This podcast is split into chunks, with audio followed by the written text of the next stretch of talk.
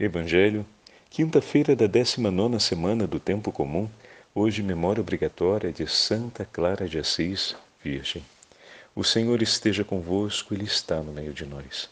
Proclamação do Evangelho de Jesus Cristo, segundo São Mateus. Glória a vós, Senhor. Naquele tempo, Pedro aproximou-se de Jesus e perguntou: Senhor, quantas vezes devo perdoar se meu irmão pecar contra mim? Até sete vezes? Jesus respondeu: Não te digo até sete vezes, mas até setenta vezes sete.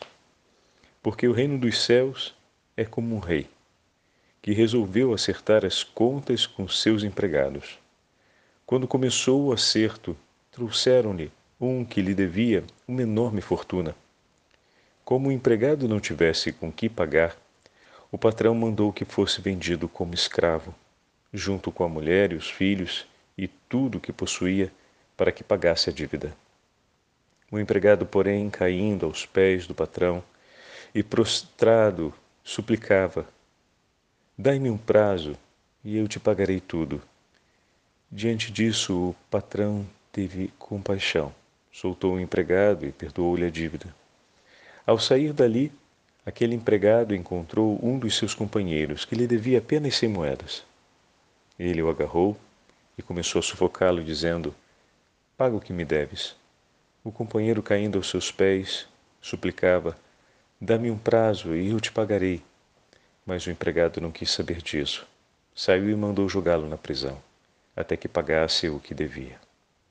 Vendo o que havia acontecido, os outros empregados caíram muito tristes, procuraram o patrão e lhe contaram tudo. Então o patrão mandou chamá-lo e lhe disse: Empregado perverso, eu te perdoei toda a tua dívida, porque tu me suplicaste. Não devias tu também ter compaixão do teu companheiro, como eu tive compaixão de ti? O patrão indignou-se e mandou entregar aquele empregado aos torturadores até que pagasse toda a sua dívida. É assim que o meu Pai que está nos céus fará convosco, se cada um não perdoar de coração ao seu irmão. Ao terminar esses discursos, Jesus deixou a Galiléia e veio para o território da Judéia, além do Jordão. Palavra da salvação. Glória a vós, Senhor. Quinta-feira da décima nona semana do Tempo Comum. Hoje, memória de Santa Clara de Assis, Virgem. Em nome do Pai, do Filho e do Espírito Santo. Amém. Queridos irmãos e irmãs, hoje a Santa Liturgia nos dá a graça de voltarmos para o Evangelho de São Mateus, estamos no 18º capítulo, e de celebrarmos a memória de Santa Clara de Assis, aquela que foi a primeira a seguir São Francisco. Santa Clara nasceu no 1193, contemporânea de São Francisco de Assis. Aos 18 anos, ela foge de casa com o desejo de se consagrar a Deus. Ele segue sua irmã Inês, que tanto a amava acolhida por São Francisco, faz o seu voto, a família resiste severamente a que isso aconteça, mas Santa Clara finalmente consegue a possibilidade de realizar seus votos e vão para a igreja, junto com outras companheiras, para a igreja de São Damião, que é sempre em Assis, é próxima, na parte mais baixa da cidade. E ali começam a história de vida das Clarissas, seguindo de maneira estreita a pobreza proposta por São Francisco e a grande obediência e oração ao Senhor. A via franciscana, meus irmãos, é uma via de penitência, onde a pessoa escolhe, como São Francisco, entregar a própria vida em oblação de amor mesmo, fazendo penitência, por todos os pecados e ofensas cometidas contra nosso Senhor. Às vezes a gente tem uma visão da vida franciscana um pouco folclórica que em nada, em nada, em nada se aproxima daquilo que é realmente o que o Senhor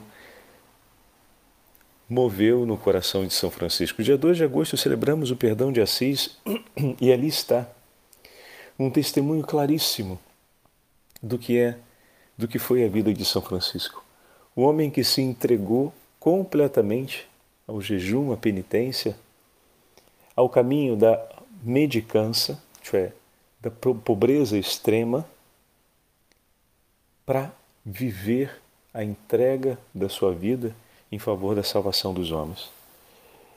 Sua vida se consome na oração e no serviço, a fim de que o Senhor seja consolado por conta dos inúmeros pecados contra ele e, ao mesmo tempo, para que o Senhor conte conosco na hora de colaborarmos em favor da salvação das almas. Mas podemos fazer isso sem a penitência, Padre? Olha, até poderíamos pensar na ideia, mas se o coração gozasse de perfeita pureza, o que não acontece. Então, o caminho da penitência, meu irmão, tem que acontecer, não tem jeito.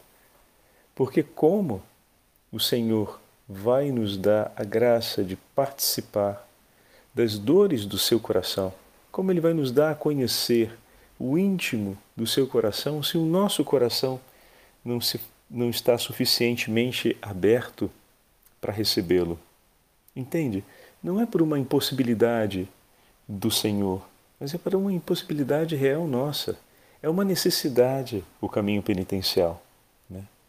Se não temos mais o caminho da inocência, resta-nos ainda o caminho da penitência. A penitência não é uma negação sobre a vida, não é uma vida deformada, como às vezes procuram pintar por aí.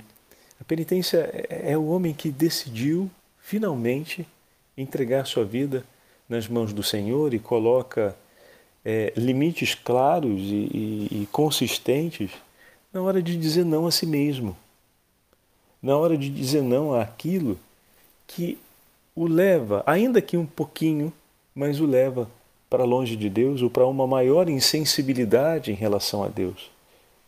Esse é o caminho da penitência. Se essa penitência será mais árdua ou menos árdua, vai depender do itinerário de cada um e do movimento da vida de cada um. Mas uma coisa é certa: na realidade em que estamos, o ardor da penitência não vai ser menor do que foi para os nossos santos daquela época. No 1100, os problemas relacionados às ambições pela vida não eram menores do que são hoje. Naquela época, a grande maioria dos homens, como São Francisco de Assis e seus companheiros, sentiam a fome. Não tinham acesso aos cuidados materiais que nós temos, desde pequenininhos. Então eram muito mais habituados ao sofrimento do que somos nós hoje. Sabiam suportar muito mais. Mas a desordem é o apegar-se às coisas e o orientar-se para fora de Deus. Aquele que muito sofre pode orientar-se para fora de Deus, tanto quanto aquele que sofre pouco. Pode orientar-se facilmente para longe de Deus. Então a penitência vai ajudar a um e vai ajudar a outro, com intensidades diferentes. Às vezes, aquele que sofre tanto para não se orientar para as coisas que são contrárias a Deus, estabelece limites ainda maiores do que aqueles que a vida já estabelece para ele. Mas outros que vivem uma limitação diferente já conseguem ter uma liberdade maior, vão ter que estabelecer limites que são diferentes daquele primeiro. Então, se olhamos da posição daquele primeiro para esse segundo, pode parecer que esse segundo não faz absolutamente nada ou quase nada como penitência. Ao mesmo tempo, esse segundo, quando olha para aquele primeiro, acha que as suas penitências são extremíssimas, porque ele já vive uma vida tão sofrida que é uma grande penitência.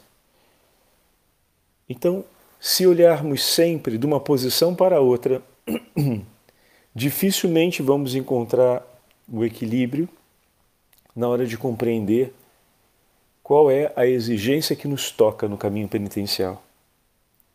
Por isso, o ponto de referência para o caminho penitencial é onde o meu coração está ligado e como meu coração precisa ser cuidado para manter-se ligado com Deus. Então, a que coisas eu oriento o meu coração e o anseio da minha vida? Uma vez que eu defino que oriento na direção de Deus, mas me vejo ainda muito orientado em outras ambições e propostas e conquistas para a vida. Não tenho como conquista última e essencial do meu viver cumprir o que o meu Senhor me fala e viver a alegria de ter a Ele como a minha única riqueza e tudo que tenho nessa vida faço se tornar dele, transformando isso em dom de amor pelo meu próximo. Né? Se entendo que isso é o que o Senhor me chama e que de fato a minha vida está nisso, agora, agora vou vendo o quanto concretamente vivo isso e que coisas concretamente me impedem de viver isso a ligar o meu coração com espera, eh, na esperança e, e, e no apego a realidades que não sejam o meu Senhor e que não venham do meu Senhor. E a partir do momento que eu entendi o quanto isso se faz firme, eu vou começar a estabelecer medidas para que essa, esse laço se torne mais frágil e vou reforçar os laços com o meu Senhor. De maneira que a diminuição da força de um laço seja ao mesmo tempo o aumento do laço com Deus. Então, dando o exemplo, São Francisco não apenas evitava os pensamentos impuros, pegando o exemplo quando ele se joga no espinheiro, né? Ele não apenas evitava os pensamentos impuros, mas ele desejava e cultivava santos pensamentos. Então não é só dizer, não, não vou pensar besteira, ou então é, eu não vou pensar mal da outra pessoa, mas eu não cultivo nenhum pensamento, ou pouquíssimos pensamentos eu cultivo que me fazem recordar a palavra de Deus, que me fazem atribuir o bem ao meu irmão. Né? Mudemos então, peguemos um outro argumento, não a pureza. Não vou pensar mal do meu irmão porque eu tenho a tendência a, a, a julgar muito as outras pessoas e julgá-las sempre negativamente. Então eu não posso julgar as outras pessoas porque isso não é uma coisa que me faz bem e que me permite amá-las e amar a Deus. Então eu não posso, e fico naquele controle de não julgar. Não é só isso eu preciso, ao mesmo tempo, pensar e recordar tudo aquilo que a palavra de Deus me fala sobre o bem do meu irmão. Tudo aquilo que a palavra de Deus me recorda sobre o quanto Deus quer e espera o, Deus, o, o bem do meu irmão.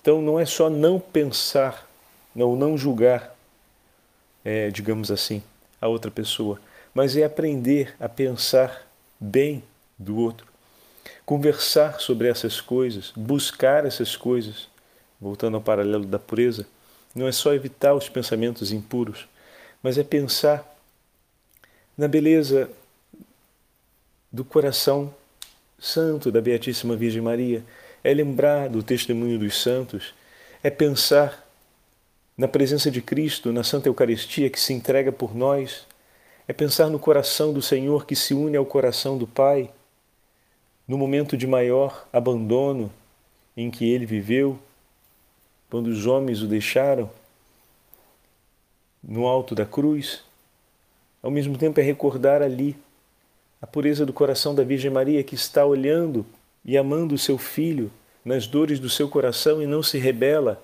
contra os malvados que estão ali à volta, desejando e realizando contra ele todo tipo de atrocidade.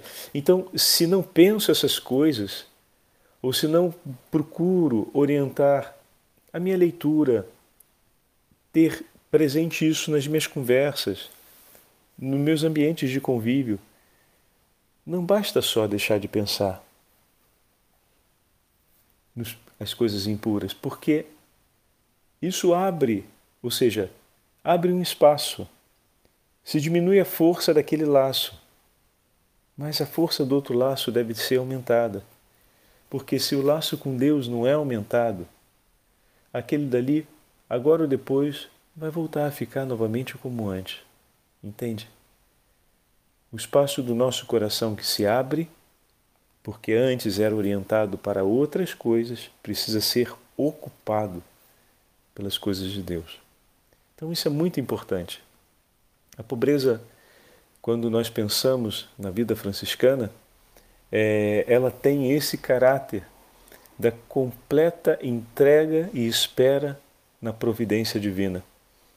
Mas, ao mesmo tempo, a pobreza sem a gratidão, ou a pobreza sem o reconhecimento da necessidade do outro, a pobreza sem a iniciativa de fazer-se pelo outro como tal, ou seja, daquilo que recebo, faço ser teu mais do que meu.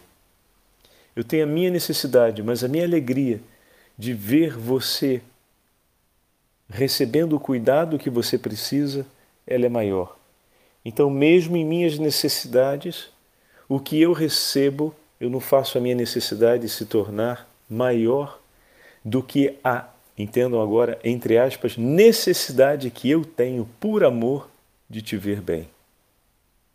Então, ainda que eu tenha uma necessidade enorme, mas eu recebi, recebi algo, a primeira coisa que eu faço é colocar por você. Porque eu sinto a necessidade de cuidar e de te amar e de tudo que eu tenho de colocar por ti. Essa é a medida do coração de Deus. E essa é a medida que São Francisco buscou viver com a sua pobreza. Não basta só a pobreza. Se o coração não cresce na urgente necessidade de socorrer e de entregar tudo de si pelo irmão, a pobreza de pouco servirá, mas cedo ou mais tarde será corrompida, como tantas outras coisas dentro da gente. Mas a partir do momento que ao lado da pobreza cresce sempre mais essa disposição de amor, essa necessidade de fazer da minha vida um socorro de amor pelo meu irmão em tudo, essa necessidade de colocá-lo à frente e de socorrê-lo, aí sim aquela pobreza nos leva num caminho evangélico. Do contrário, ela se perderá no tempo.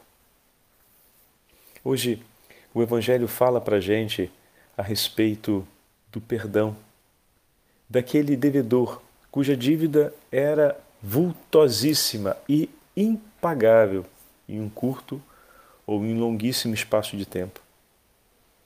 E ele vai pedir ao patrão que lhe conceda um pouco mais de tempo. E o patrão oferece por ele algo que ele próprio não poderia oferecer por si.